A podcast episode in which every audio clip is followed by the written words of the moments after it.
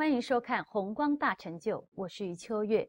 莲生活佛曾经提示到，如果我们的生活之中有生老病死，而其中的病苦是最难以忍受、最苦的，但我们要如何以佛法的智慧来超越这样子的病苦呢？现在我们就赶快来听莲生活佛这一段相当精彩而重要的开示，谈病理。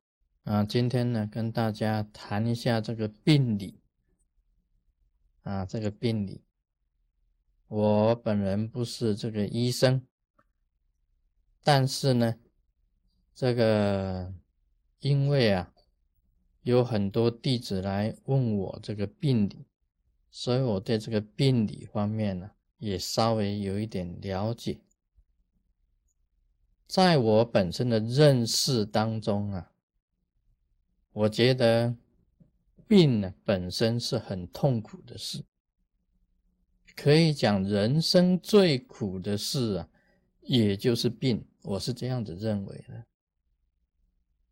啊，我们什么都不怕，很多人什么都不怕，但是一听到这个病呢，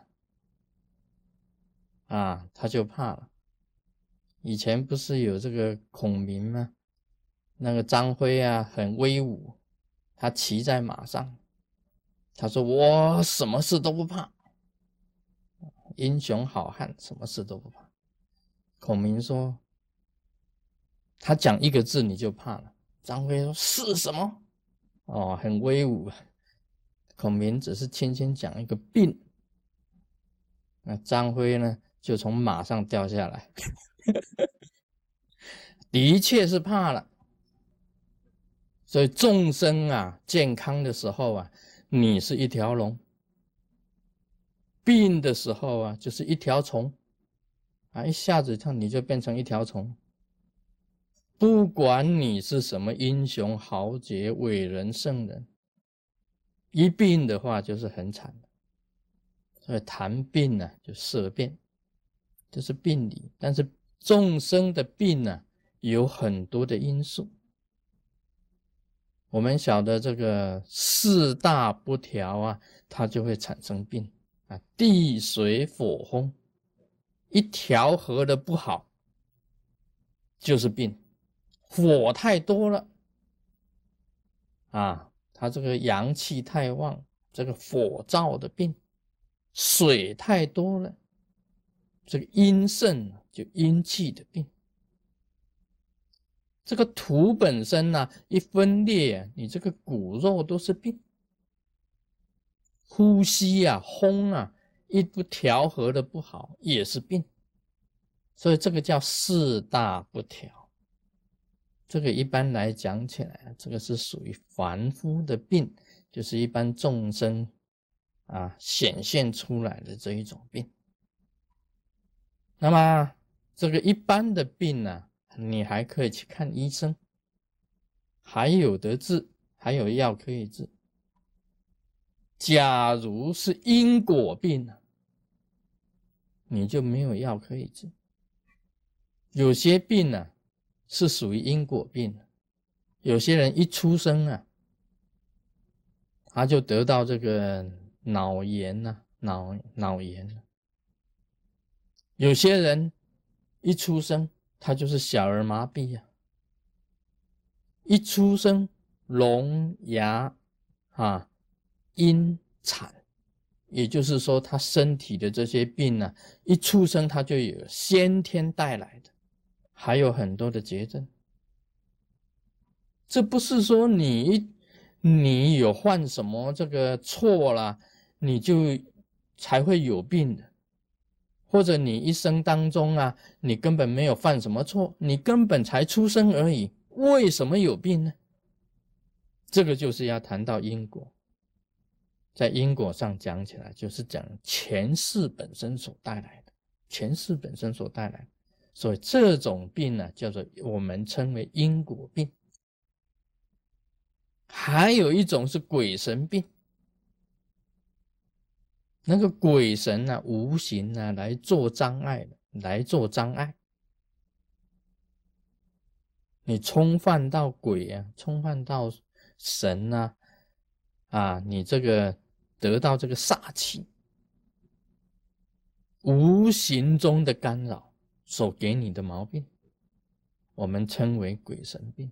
所以病呢，真正讲起来，医生所看的病呢，只是一般的、一般的病。